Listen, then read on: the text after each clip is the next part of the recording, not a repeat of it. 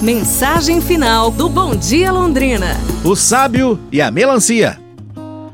Um homem caminhava numa estrada quando deparou-se com um grupo de moradores de um vilarejo. Eles vinham aterrorizados em sua direção. Ele parou e perguntou o que estava acontecendo. Todos choravam, demonstrando medo. Afirmavam que havia um monstro terrível nos campos de suas propriedades, apontando para eles. Quando o caminhante olhou naquela direção, tudo que ele viu foi uma enorme melancia. Ele se virou para os moradores indignado, com raiva. Acabou chamando de ignorantes até, afirmando que aquilo não era um monstro, e sim uma fruta. Os moradores insistiram que era um monstro. Sim, era um monstro.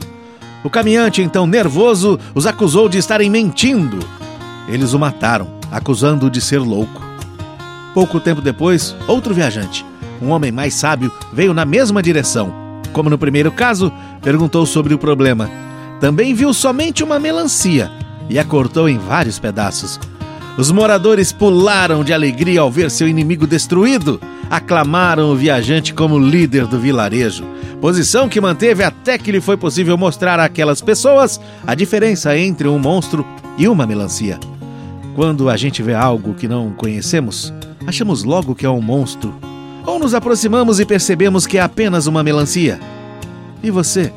Como tem lidado com as situações novas na sua vida? Pra gente refletir nesse domingo, pessoal. Um abraço, saúde e tudo de bom!